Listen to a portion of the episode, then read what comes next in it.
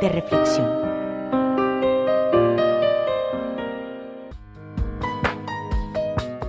suficiente fe para recibir un milagro. En Hechos capítulo 14, en el verso 8 al 9 dice, en Listra había un hombre que no podía andar, nunca había andado, porque era cojo de nacimiento. Este hombre estaba sentado, oyendo lo que Pablo decía, y Pablo se fijó en él y vio que tenía suficiente fe para ser sanado. La incapacidad de este hombre era de nacimiento, algo que a los ojos de los hombres sería imposible verlo caminar pero él fue sanado porque tenía suficiente fe para creer que no había nada imposible para Dios. La palabra suficiente significa bastante para lo que se necesita. ¿Tienes tú suficiente fe para creer que Dios puede hacer un milagro en tu matrimonio o con tus hijos o en tu salud o en tus finanzas? La verdadera fe no está basada en una cosa o en algo que creamos, sino que la verdadera fe que hace que las montañas se muevan está basada en la persona de Jesús.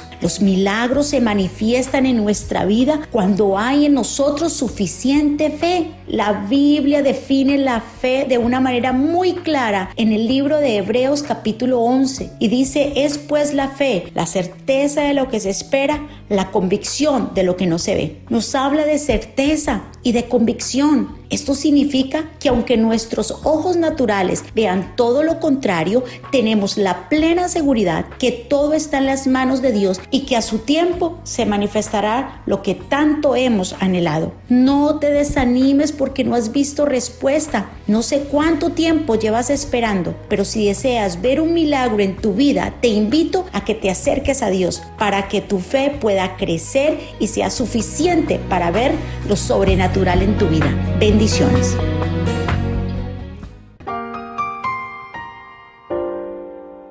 Usted acaba de escuchar el segmento de reflexiones del Ministerio Jesucristo Vive, ubicados en la 433 de Edward Avenue, Smithtown, Nueva York, 11787. Si necesitas oración, puedes comunicarte con nosotros al 631 377 1381. 631 377 1381 o puedes visitar nuestra página en internet jesucristovive.com, jesucristovive.com.